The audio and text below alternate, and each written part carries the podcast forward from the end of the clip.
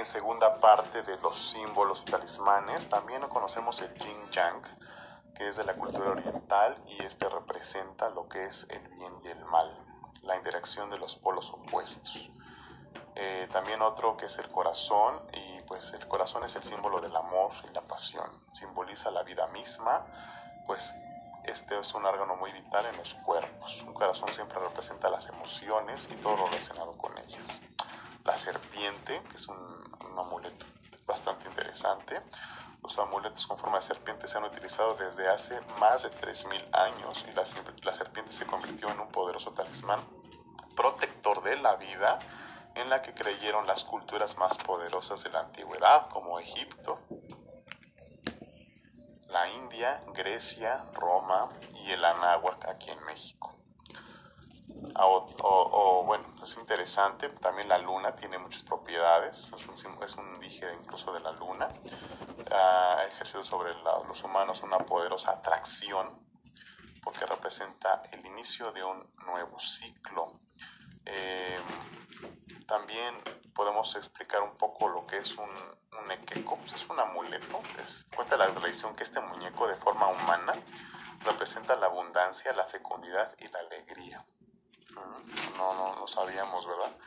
Ahora, eh, pues el OM, que es uno de mis favoritos porque yo también lo porto.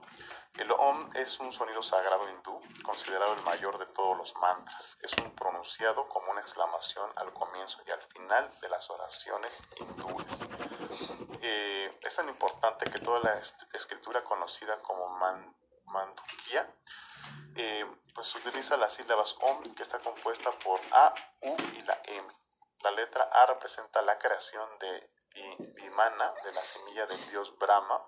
La letra U se refiere a Vishnu, que conserva el mundo sostenido a Brahma sobre un loto encima de sí mismo.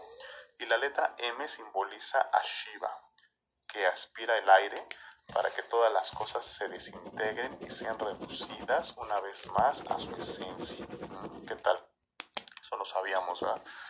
El conocido ojo turco es referido desde tiempos muy antiguos, pues durante las épocas sumerias se le mencionaba, lo cual nos muestra que el gran temor que porque entonces ya se tenía, eh, bueno, en ese, en ese momento.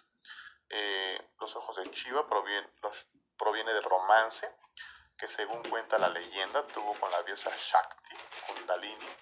Con su despertar, su ascensión y viaje por los chakras pudo vivenciar y dinamizar estos momentos hasta por fin encontrarse y unirse a su amado señor Shiva, símbolo de nuestra conciencia espiritual. ¿no? Estamos hablando incluso ahí del, del, Tantra y todo ese tipo de cosas.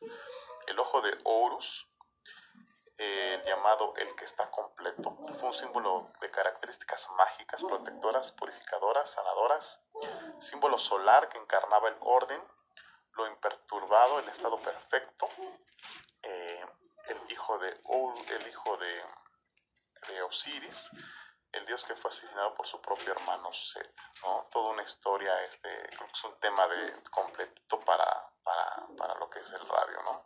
El dragón, que es el máximo exponente de la tradición china, eh, representado el dominio de los cuatro elementos y trae la esencia de la vida en forma de...